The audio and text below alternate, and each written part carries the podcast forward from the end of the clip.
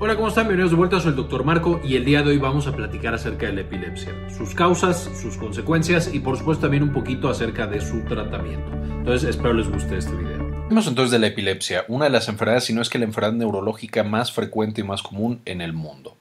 Ahora, por supuesto, la epilepsia es una predisposición a generar convulsiones, que a lo mejor todos tenemos en la cabeza que es una convulsión por las películas, pero a lo mejor no eh, conocemos realmente la definición y cómo puede ser una convulsión y la gran variedad que tenemos en cuanto a tipos de convulsiones, porque como veremos más adelante, una convulsión puede incluso no verse, puede ser invisible o puede manifestarse como otro tipo de cosas. Ahora, la epilepsia puede generar, igual que las convulsiones aisladas, pero más por supuesto la epilepsia, que ya es una enfermedad en la cual tenemos convulsiones de manera crónica, eh, y tiene consecuencias biológicas, psicológicas, cognitivas y sociales, por supuesto. Incluso el estigma de saber que una persona es epiléptica puede llevar a que tenga una peor calidad de vida, por supuesto. Eh, además de esto, puede ser difícil de diagnosticar y de tratar, de nuevo, porque uno, tenemos en la mente qué es una convulsión por las películas, y entonces cuando vemos otro tipo de eh, condiciones neurológicas, pensamos que eso seguramente no es una convulsión, y eh, incluso algunas de estas convulsiones no van a dar como datos muy muy evidentes, muy francos y puede llevar a un retraso significativo en el diagnóstico y por supuesto más adelante en el tratamiento. Ahora se estima que 50 millones de personas en el mundo padecen de epilepsia. 70% eh, podrían, si nosotros le damos el diagnóstico adecuado y por lo tanto el tratamiento adecuado, el 70% podrían vivir sin convulsiones y sin todas las consecuencias negativas que puede tener esta enfermedad. Aquí, por, por, supuesto, entonces subrayamos lo importante de nuevo, que es no solamente un diagnóstico adecuado, sino también presentar el tratamiento adecuado. Ahora, hay muchos sitios, especialmente sitios en países en vías de desarrollo, en los cuales tres cuartas partes de las personas no reciben tratamiento, incluso cuando tienen el diagnóstico. Y esto puede ser tanto por falta de tratamiento, es decir, que no hay, eh, no existe tratamiento en ese sitio, o hay pero no les alcanza para tener estos tratamientos que muchas veces pueden llevar de nuevo a un control completo de la patología y de la presencia de convulsiones. También importante mencionar, de pronto cuando vemos a una persona convulsionar, pensamos que ya son epilépticos, y esto no necesariamente es cierto. 10% de la población puede presentar solo una convulsión en su vida y nunca volver a presentar ninguna otra. Esto, por supuesto, vamos a ver más adelante cuáles son los factores de riesgo, cuáles son las personas que pueden llegar a presentar este tipo de convulsiones sin que se vuelva un proceso ya crónico. Ahora, hemos visto previamente, eh, el cerebro, por supuesto, es donde empieza este tema de las convulsiones y de la epilepsia. Y el cerebro, por supuesto, va a estar formado por células, específicamente por neuronas. Tiene otras células que son las células de la glía, pero las neuronas van a ser muy importantes en la patología epiléptica, son las que van a dar las manifestaciones frecuentemente hablando. Y hemos hablado también cómo las neuronas van a trabajar a través de actividad eléctrica. Es decir, la neurona 1 va a tener una actividad eléctrica espontánea o eh, por la estimulación de algún otro neurotransmisor o alguna otra neurona. Entonces, aquí cuando la prendemos a través de electricidad, va a transmitir el impulso eléctrico hasta la siguiente neurona. De esta manera, la neurona 1, cuando se activa eléctricamente y libera su neurotransmisor, va a activar a la segunda neurona para que haga lo que tiene que hacer. Por ejemplo, esta segunda neurona podría ser la neurona de mover la mano derecha. Y entonces esa actividad eléctrica genera el movimiento de la mano derecha. De nuevo, todo esto ya lo vimos en un video previo de potencial de acción, que es este proceso tan importante y les dejo el enlace en la parte de arriba para que lo chequen con detalle cómo funciona este potencial de acción. Pero esencialmente lo que veríamos es algo así. Nosotros tenemos que la neurona cuando empieza su actividad va a transmitir esta actividad eléctrica desde su cuerpo hasta, eh, por supuesto, la última parte de su estructura que serían las dendritas y es donde tenemos la sinapsis. A través de la mielina, por supuesto, si no hubiera mielina no podríamos tener esta actividad eléctrica. Pues entonces, una vez más, la actividad eléctrica va a hacer que esta neurona esté activa y active a la siguiente neurona. Todo esto está bien mientras nosotros seamos capaces de controlar qué neuronas tienen su actividad eléctrica en cada momento. Si yo quiero mover las neuronas que causan que mi voz salga de mi cuerpo, entonces yo tengo que pensar y ser capaz de activar solo las neuronas que yo quiero Mientras que las neuronas, por ejemplo, que mueven mis pies, que ahorita no me sirve que se estén moviendo, las mantengo apagadas. Entonces, de nuevo, esta capacidad de control es lo que me permite hacer todas las funciones del sistema nervioso central. El problema es cuando tenemos una sincronización eléctrica que nosotros no queremos. Está bien tener una sincronización o tener una, una activación secuencial, es decir, activo neurona 1 que lleva activación neurona 2 y eso hace que se mueva mi mano o que se mueva mi pie o que salga la voz de mi cuerpo. Pero cuando de pronto la actividad eléctrica yo no la logro controlar y esta neurona lanza estímulos eléctricos a las que tiene junto y esas neuronas que tiene junto lanzan eh, eh, estímulos eléctricos a las que tienen a su vez junto a esas, sin que yo lo quiera, eso lleva a una sincronización eléctrica. Es decir, que las neuronas empiezan a disparar todas al mismo tiempo en lugar de de manera secuencial como yo quería que dispararan. Y si nosotros midiéramos la actividad eléctrica de ese cerebro, veríamos como aquí es cada neurona está disparando cuando debe disparar, cuando yo quiero que dispare, y entonces muevo mi mano, luego mi pie, luego mi diafragma para respirar y hablar y poder expresarles qué es la epilepsia. Pero de pronto cuando se sincronizan mis neuronas vemos cómo estas ondas se vuelven mucho más amplias. Y eso es por supuesto por la sumatoria de todas las neuronas que están disparando al mismo tiempo. Esto sería como nosotros vemos en el electroencefalograma, que de nuevo mide la actividad eléctrica de, de mi cerebro, especialmente mi corteza cerebral. Así es como se vería tener toda esta actividad y tener todo ese disparo, eh, de nuevo, de manera sincronizada. En este momento, las neuronas ya están todas trabajando al mismo tiempo en lugar de cuando deberían y yo puedo tener, por ejemplo, no es lo único, pero por ejemplo, lo clásico de una persona que está convulsionando. Ahora, este proceso de sincronización y el proceso de la epilepsia se da principalmente en la corteza cerebral. En la actualidad sabemos que podemos tener focos epilépticos más profundos en otros sitios y simplemente zonas que disparan así de manera espontánea y que sincronizan a las partes del cerebro que tienen alrededor. Pero tradicionalmente la epilepsia se consideraba como una enfermedad de la corteza porque es la que tiene más enlaces entre, entre, neuronas, es la que tiene también más neuronas y es donde primero se encontró justamente que podía haber epilepsia porque es donde es más visible las consecuencias. Pero de nuevo, eh, ya, ya se sabe que podemos tener focos más profundos que van a llevar al desarrollo de epilepsia.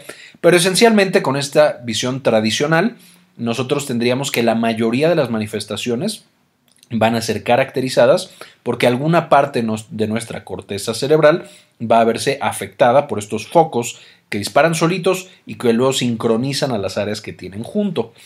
Y dependiendo dónde esté el foco original, es que yo voy a tener las manifestaciones. Si yo tengo que se sincroniza, por ejemplo, un foco, o es decir, empezamos a tener estos disparos en la corteza frontal, que es la que se encarga del movimiento, pues eso es lo que me da de nuevo la característica convulsión del paciente que cae al piso y empieza a mover todo su cuerpo sin control y que tiene la famosa convulsión tónico-clónica.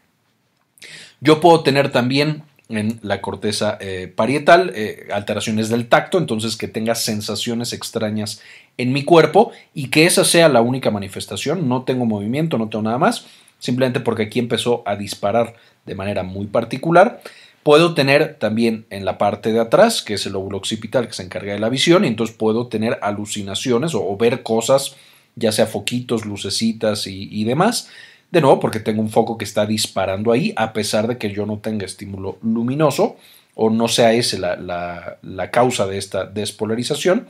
Y en el óvulo temporal puedo tener eh, alteraciones auditivas, y entonces empiezo a escuchar cosas a pesar de que no haya ningún sonido.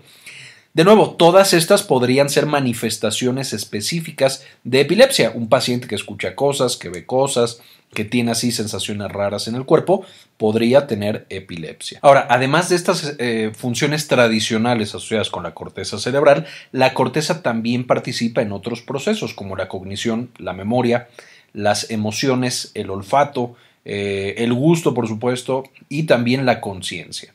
Y entonces nosotros podemos tener una amalgama de diferentes manifestaciones que pueden llevar a un cuadro muy muy complejo de diagnosticar. Además de esto, nosotros podemos catalogar también la epilepsia de acuerdo a Si el foco que empezó es donde se mantiene esta sincronización y esta actividad eléctrica eh, que ya no podemos controlar, o ese foco original lleva a que se eh, distribuya y que se expanda a través de áreas cerebrales que están distantes.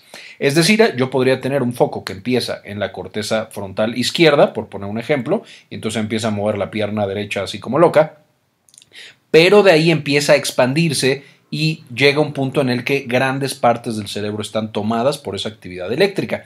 Y entonces el paciente empieza con solo la pierna moviéndose, está todavía despierto, consciente, dice algo raro está pasando con mi pierna, empieza a tener también, como es la corteza frontal, problemas en la cognición, a lo mejor le cuesta trabajo hablar, a lo mejor está un poco confundido, y después de unos segundos cae al piso y ya todo su cuerpo empieza a moverse sin control, con la convulsión clásica y pierde la conciencia, porque por supuesto se necesita grandes partes de la corteza cerebral para tener conciencia. Entonces el paciente queda inconsciente. Ahí tendríamos entonces una eh, eh, epilepsia o una convulsión que empieza focal y se vuelve generalizada. Es decir, toma grandes partes de nuestro cerebro, de nuestra corteza cerebral.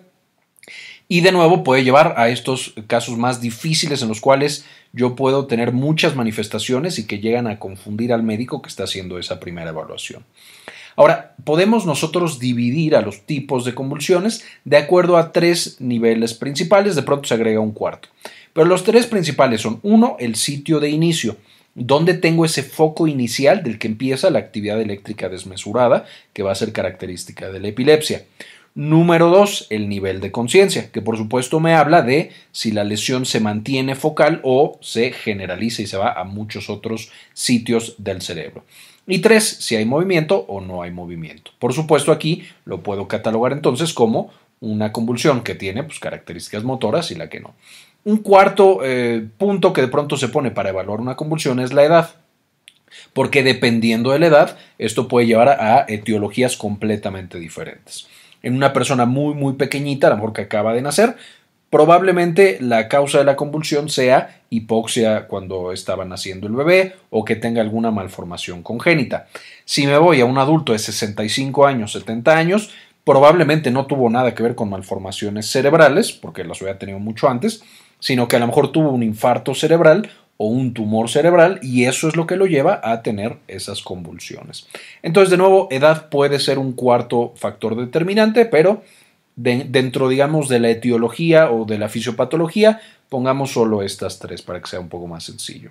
Entonces, de acuerdo a los tipos de convulsiones, usamos estas tres y tenemos tres principales tipos de eh, convulsiones. Tenemos la convulsión focal, de nuevo, empieza en un sitio particular, va a generar alteraciones en ese punto específico y no va a tomar otras partes del cerebro. Tenemos la generalizada, que toma grandes partes del cerebro y entonces tiene manifestaciones mucho más amplias. Y desconocida, cuando no sabemos cómo inició.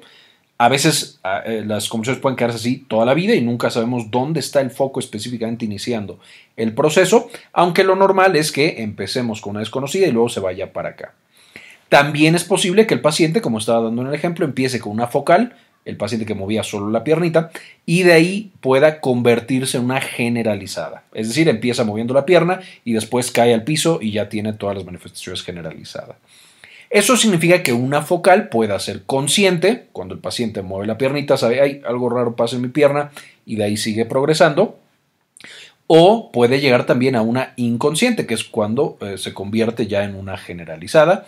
La generalizada siempre es inconsciente porque grandes partes del cerebro van a estar tomadas y de nuevo la desconocida es lo mismo, pero no sabemos dónde empezó.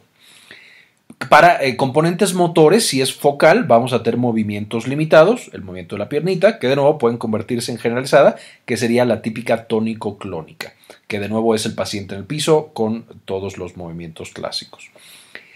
Puede tener manifestaciones no motoras, y aquí es un chorro, el paciente con una focal puede tener alteraciones emocionales, eh, puede tener eh, ausencias, puede tener alguna otra cosa.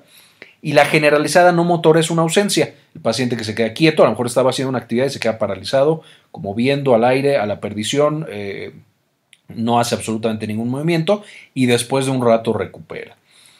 Y puede haber también otros síntomas. Y estos otros síntomas, de nuevo, pueden ser sensaciones emociones, alteraciones autónomas, podemos llegar a perder control de los esfínteres, podemos tener algunos tipos de sudoración, taquicardia, etcétera, etcétera. Importante también mencionar que movimientos limitados pueden ser también eh, movimientos como extraños, que el paciente aplaude de manera constante o hace así como movimientos con sus labios, eh, de, de, manera repetitiva, de, de manera estereotipada. Entonces, Aquí podemos tener movimientos incluso complejos, no solamente es movimiento solo de las piernas. Incluso puede haber, por ejemplo, un paciente que se lanza a correr y que esa es parte de su, de su crisis o de su convulsión.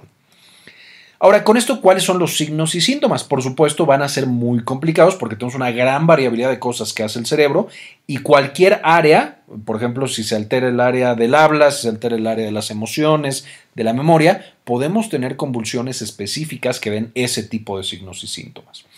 Pero yéndonos a lo más normal y conocido y que sale en las películas, en primer lugar tenemos las tónico-clónicas, que es lo que mencionábamos, este paciente que cae al piso y tiene movimientos de todo su cuerpo sin ningún control.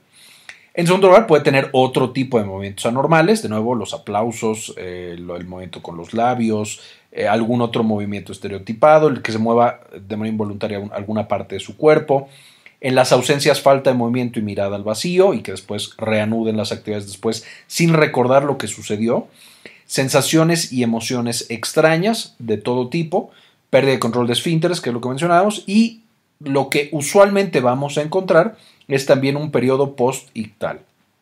Y este periodo post-ictal es una vez que se activa toda la convulsión y todo el cerebro está ahí disparando como loco, se activan a su vez mecanismos inhibidores justo para poner a esa convulsión bajo control y que no vaya a generar un daño neurológico severo o incluso ponga en peligro la vida del paciente, pero eso lleva a que el cerebro después de eh, la convulsión quede entre comillas agotado, es decir, eh, quede en un estado de fatiga, el paciente tiene somnolencia, puede tener cefalea y náusea, eh, de nuevo están muy confundidos, no recuerdan nada de lo que pasó e incluso en los primeros momentos del periodo postictal pueden no estar generando nuevas memorias y pueden llegar a tener dificultad para todo, escribir, caminar, hablar, hacer cuentas, cualquier otra cosa.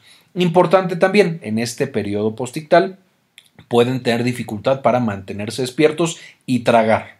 Y eso puede llevar a que el hecho de que tomen agua o coman eh, llegue a ser un poco peligroso.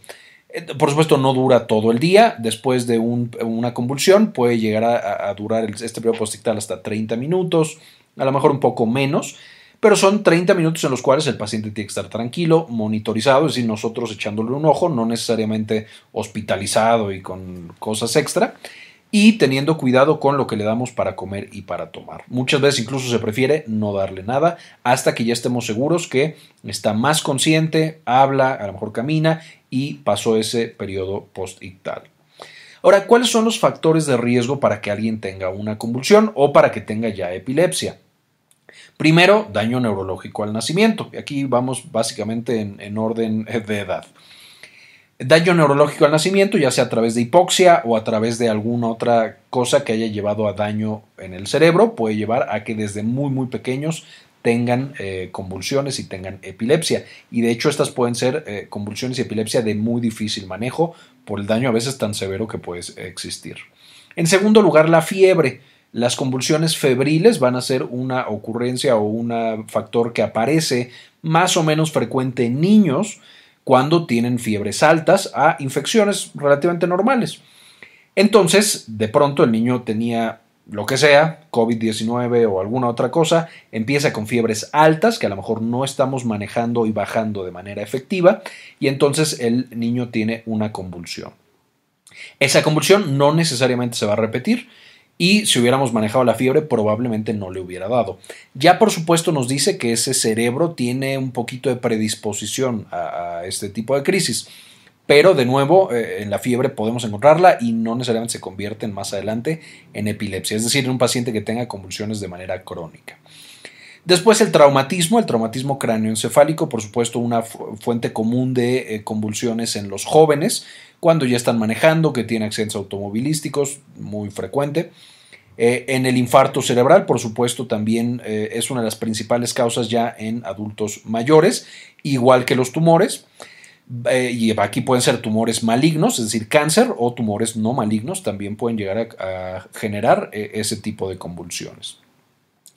Vamos a encontrar también que algunas alteraciones metabólicas o genéticas, por supuesto estas también aparecen desde el nacimiento, neuroinfecciones, y aquí es desde infecciones virales como la encefalitis viral, que también ya vimos en un video anterior, y les dejo el enlace aquí arriba para que lo puedan checar, pero también otras como parasitosis, por ejemplo en países en desarrollo, en México incluso, por muchos años la cisticercosis, cuando daba en el cerebro, la neurocisticercosis podía generar convulsiones y era de las principales causas de convulsiones en México. Ya no tanto porque ya existen tratamientos efectivos, pero de nuevo una neuroinfección puede generarlo. Y finalmente los pacientes terminales por diferentes consideraciones pueden llegar a presentar convulsiones. Ahora, ¿cómo lo diagnosticamos? Vamos a necesitar en todos los pacientes tres puntos principales y después podemos utilizar otros. Número uno, historia clínica y exploración. Y aquí lo más importante es tener la historia completa de lo que sucedió con la convulsión. Es decir, qué estaba haciendo la persona, qué fue lo primero que sintió, lo primero que experimentó, si fue motor, si fue sensitivo, si tuvo a lo mejor componentes emocionales, problemas de memoria, si fue generalizado, si mantuvo la conciencia o no. Y por supuesto la exploración en el sentido de eh, saber si hubo algún daño asociado a la convulsión, que se haya pegado, que haya tenido algún otro tema eh, de lesiones. También esto nos va a empezar a orientar qué tipo, cuál pudo ser el origen de la convulsión y qué otros estudios vamos a necesitar.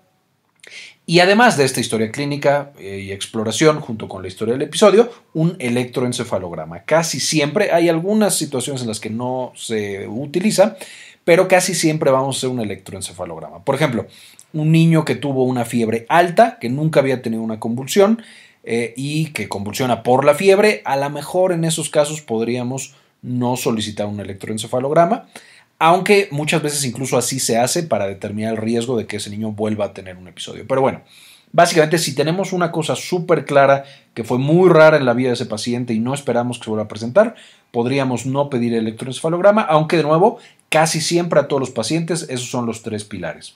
Historia clínica y exploración, historia del episodio y electroencefalograma. Además de estos tres, frecuentemente vamos a solicitar y vamos a necesitar otros estudios. Aquí puede haber un chorro de estudios que necesitemos, pero si estamos pensando que algunas de las causas son infartos cerebrales, tumores, infecciones, etc., pues esencialmente lo que necesitamos es estudios de imagen, tanto tomografía como resonancia del cerebro, para ver justamente si hubo un infarto, ah, incluso pudo haber sido un infarto pequeñito que no me dio muchas manifestaciones, pero que de pronto tuvo este foco epiléptico, Obviamente es mucho más frecuente con infartos severos, pero bueno, puede ser incluso con infartos no tan grandes. Este, o un tumor, yo determinar dónde está ese tumor, o una malformación, saber dónde está la malformación.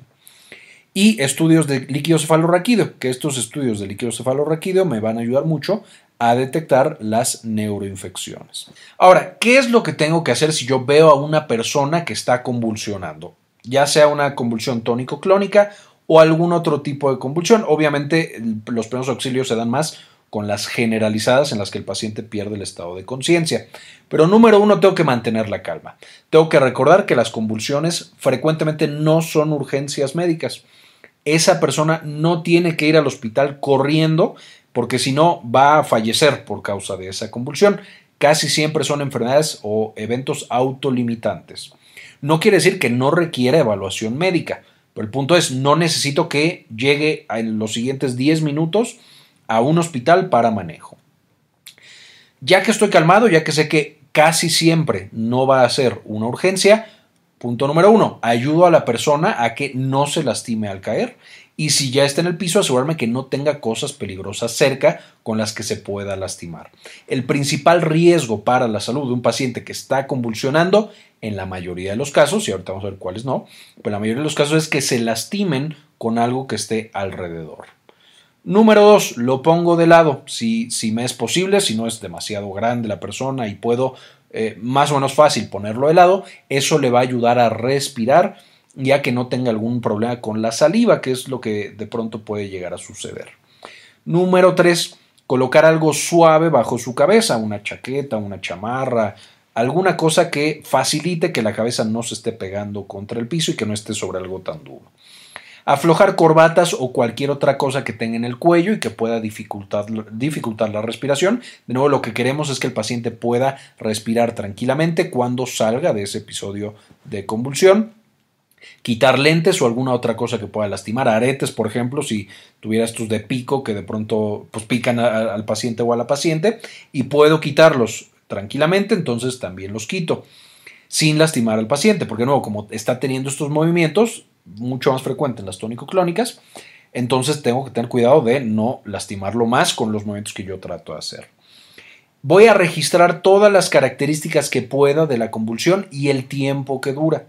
Si la persona empezó con mirada al vacío y de pronto cayó al piso, o empezó diciendo cosas muy raras y después cayó al piso, o qué fue lo otro que pasó. Eso es extremadamente importante, probablemente lo más importante que podemos hacer cuando vemos que un paciente está convulsionando. Siguiente, llamar a un médico si la persona nunca había tenido una convulsión. Así, eh, porque por supuesto una persona epiléptica, pues ya sabemos que es posible que pueda llegar a convulsionar. Entonces, si nunca había tenido, llamar al médico, llevar a esa persona al médico, definitivamente es la estrategia adecuada. Eh, y digamos de manera más o menos rápida. De nuevo, no es una urgencia médica, no tiene que llegar inmediatamente, pero eh, sí puede ser muy bueno ir con un médico para que lo revise. Y último punto, vamos a llamar a urgencias si la convulsión dura más de 5 minutos, ahí sí es una mega urgencia y tenemos que llevar al paciente lo más rápido posible al hospital o si tiene otra convulsión poco después de la primera.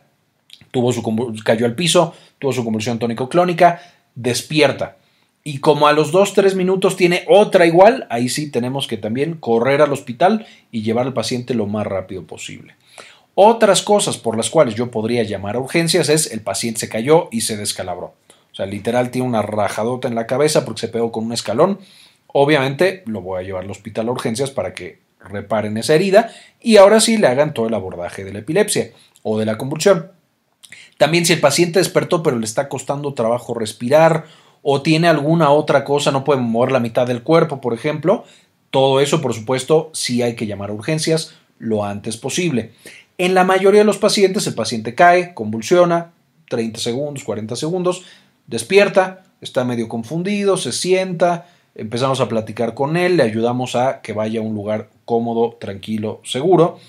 Y a los 5 o 10 minutos se para, se va, le decimos, oye, ve a checarte al hospital eh, o especialmente con tu médico neurólogo, no al hospital, este, porque pues esto fue lo que te pasó, yo vi que empezaste a decir cosas muy extrañas y después eh, moviste el brazo derecho y después caíste al piso y tuviste una convulsión tónico-clónica. Y ya esa persona va a ir con su médico, a lo mejor al día siguiente, a lo mejor ese mismo día en la tarde, y el médico neurólogo va a hacer todos los estudios. Si ya era epiléptico, va a estudiar que la concentración en sangre de su fármaco esté en el, en el, nivel adecuado, porque también puede pasar que se olvidó una dosis o que se tomó algo que disminuye el nivel del medicamento en sangre, y entonces necesita un ajuste de dosis y nada más. ¿En qué, qué cosas no debo de hacer en los pacientes que tienen una epilepsia? Eh, y que yo estoy viendo y experimentando en ese momento. Está completamente prohibido, uno, meter cosas en la boca. Y esto es algo que vemos muy frecuentemente, incluso yo he visto paramédicos que lo hacen. No está bien meter cosas en la boca de un paciente que está teniendo una convulsión. El paciente con la convulsión no se va a morir por tener algo en la boca, no se va a morder la lengua, no va a pasar nada de eso. Entonces, no metemos cosas en la boca, porque lo único que vamos a hacer es que cuando se levante esa pobre persona después de su, de su convulsión, ahora va a tener dislocada la mandíbula o le voy a haber tirado tres dientes, cuando no tenía que hacer nada de eso y yo acabé lastimando a esa persona más de lo que le ayudé. Dos, no debo evitar los movimientos de la persona que los amarran y que los ponen de alguna manera, a menos que el movimiento vaya a generar un daño severo. Eso sí podría ser. Pero tratar de evitar los movimientos solo por evitar los movimientos, eso no está bien, no debemos hacerlo. Tres, dar respiración boca a boca. No demos respiración de boca a boca, podemos lastimar al paciente y no vamos a hacer que el paciente respire mientras está teniendo la convulsión. Más adelante, si el paciente sigue convulsionando, ahí sí hay que hacer algo, pero no dar respiración de boca a boca. Y número cuatro, dar comida o agua muy rápido en cuanto acaba la convulsión. Frecuente que de pronto digan, y puede llegar a pasar, que una hipoglucemia cause convulsiones, pero no por eso yo voy en cuanto el paciente despierta a darle comida o agua, porque si va a tener una segunda convulsión, ahí sí puedo generar un daño severo en los pulmones por tener una broncoaspiración. Entonces, no ofrecer comida o agua hasta que el paciente ya está más despierto, más consciente, a lo mejor ya está parado, incluso cuando ya esté yendo eh, con su médico. Entonces, ser cuidadosos en cuándo ofrecemos comida o agua. No digo tampoco que nunca le demos comida o agua a esa persona, pero ser cuidadosos cuando lo hacemos y darlo principalmente cuando sabemos que el paciente ya está más consciente. Ahora, ¿qué sí es una emergencia dentro de la epilepsia? Eh, ¿Qué sí necesitamos llamar urgentemente a la ambulancia para que pasen por el paciente y lo llevemos al hospital? Si es posible, los siguientes 30, 35 minutos. Se le va a llamar estatus epiléptico o status epilépticos. Y esto es actividad epiléptica por 30 minutos o más. Y aquí en actividad epiléptica no me refiero a una convulsión continuada de 30 minutos, porque eso prácticamente, o sea, es mortal. Si una persona estudia convulsión 40, eh, perdón, 30 minutos, significa que ya está prácticamente muerta. Una persona que tiene una convulsión de 5 minutos o más, eso es status epiléptico. Y esto es justamente una convulsión que ya está generando un daño intenso al cerebro y al resto del cuerpo y necesita ser manejada urgentemente con medicamentos para básicamente obligar al cerebro a apagarse y que no siga con las convulsiones. Ahora, si el paciente no tuvo una convulsión de más de 5 minutos, duró menos tiempo, pero tiene varias convulsiones sin recuperar la conciencia, que es lo que mencionábamos, a lo mejor tuvo la tónico-clónica, medio empieza a despertar y a los dos minutos tiene otra, eso ya también es suficiente para llamar a urgencias porque significa que el daño que puede tener por varias convulsiones es mucho más severo y que además la causa de esas convulsiones es una enfermedad también más severa. Entonces ahí también es status epilépticus o status epiléptico y tenemos que eh, llevar al paciente lo más rápido a hospitalización.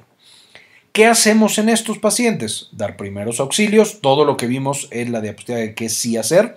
Vamos a administrar oxígeno, vamos a estar monitorizando al paciente, glucosa, oxigenación, que haya tenido algún trauma, signos vitales, etc. Verán que entonces ya necesitamos equipo un poco más avanzado para esta monitorización y vamos a administrar urgentemente benzodiazepinas, que es la primera línea de tratamiento para el estatus epiléptico. Además de las benzodiazepinas, o si fallan las benzodiazepinas, podemos administrar otros fármacos. No voy a meter mucho en esto, ya es manejo más especializado. Benzos es lo primero que podemos hacer, eh, pero podemos eh, dar levetiracetam, fenitoína y valproato. Ahora, ¿cuál va a ser el tratamiento? Si un paciente tiene una sola convulsión, de nuevo puedo, si yo sé por qué tuvo la convulsión y sospecho que no va a volver a tenerla, puedo simplemente no darle un tratamiento farmacológico y solamente pedirle al paciente que evite precipitantes. La ingesta de alcohol, la privación del sueño, a lo mejor el paciente identifica qué cosa fue lo que empezó a hacer que se sintiera mal y entonces con evitar ese disparador, tal vez no vuelve a tener un episodio. De nuevo, dependerá de los factores de riesgo, la historia clínica y toda la evaluación que haga el médico neurólogo. Pero puede llegar a pasar que una sola convulsión, especialmente las convulsiones febriles, no requiera ningún otro tratamiento farmacológico y solo evitar precipitantes, en este caso la fiebre. Ahora, si ya tuvo varias o si le hacemos un electroencefalograma y tiene ahí como focos epileptogénicos o alguna otra cosa que nos preocupe, podemos ya empezar con medicamentos antiepilépticos. Y aquí no me voy a meter en absolutamente todos, ya después tendremos videos de farma más especializados de cada uno, pero por ejemplo tenemos el levetiracetam, la carbamazepina, la gabapentina y las benzodiazepinas, que también pueden ser usados, eh, y que ya tenemos videos de farmacología específicos, les dejo en la parte de arriba eh, los videos para eh, gabapentina y para benzodiazepinas. Valproato, la motrigina y topiramato. Todos estos fármacos que se han usado en la epilepsia con diferentes mecanismos de acción y para diferentes pacientes y personas. En las epilepsias que son muy difíciles de tratar y que yo no logro el tratamiento con uno de estos, entonces ya puedo irme a la cirugía. Y ahí tengo tanto quitar el foco epiléptico, literal la parte del cerebro que yo identifico, es donde están empezando los focos, la quito y espero que eso mejore eh, la respuesta que tiene el cerebro de ese paciente, pensando también que si ya duró mucho tiempo la epilepsia, pueden empezar a aparecer otros focos epilépticos, pero bueno, eh, la cirugía sigue siendo una opción. O también dentro de la cirugía la estimulación vagal, eh, que bueno, tengo aquí abajito en otros. Además de la cirugía, otra opción que podemos tener en algunos pacientes con algunos tipos de epilepsia severa es la dieta cetogénica. Esa misma que utilizan de pronto para bajar de peso en dietas milagrosas algunas personas. No, no digo que no, necesariamente funcione o no funcione para, para eso, ya después podremos hablar de, eso con más detalle, pero la dieta cetogénica sí funciona para disminuir la frecuencia y la severidad de la epilepsia en algunos pacientes. Entonces, es otra de las herramientas que tiene el médico para tratar de controlar esta enfermedad. Básicamente, esta es la información que quería mostrarles. Eh, de nuevo, pensando que la epilepsia necesitamos hacer un buen trabajo con el diagnóstico y el tratamiento, porque es una excelente opción para mejorar la calidad de vida eh, de los pacientes que sufren una de las más frecuentes enfermedades eh, neurológicas que hay en el mundo. Entonces, estemos muy pendientes y sepamos también qué hacer. Muchas veces es fácil el manejo de primeros auxilios y el manejo eh, incluso médico, pero también puede llegar a ser un gran, gran reto y requerir evaluación y tratamiento súper, súper especializado. Les agradezco por ver hasta este punto el video y quiero agradecerles especialmente a las personas que se suscribieron y que nos apoyan con una donación mensual de uno o de dos dólares al mes. Realmente nos ayudan mucho para hacer este tipo de investigaciones y generar este tipo de contenido. Y este video se lo dedico a Efraín Gregorio Ramírez, Julio Martínez, Raúl Santiago, Silvina Espinosa, Maurín Solano, Alejandro Pardo, Francisco Almazo, Mari García, Georgina Juab, Rubén Núñez, Javier Mejía, Luis Ernesto Peraza, Hernán Gustavo, Ana Karen Tejeda y Enrique Segarra. Muchísimas gracias por su apoyo, por sus donaciones. Eh, realmente hacen nuestro trabajo mucho más fácil y mucho más realizable. Y les dejo también el material del que saqué la mayor parte de la información para este video para que puedan checarlo y para que puedan aprender más de esta importante enfermedad. Muy bien, eso fue todo por el video de hoy. Espero le entendieran y resolviera varias de las dudas que tengan. No olviden cualquier otra duda, déjenla en la parte de abajo en los comentarios. Eh, también en la descripción del video pueden checar las referencias y aprender un poquito más de esta enfermedad. Y como siempre, ayúdenos a cambiar el mundo, compartan la información.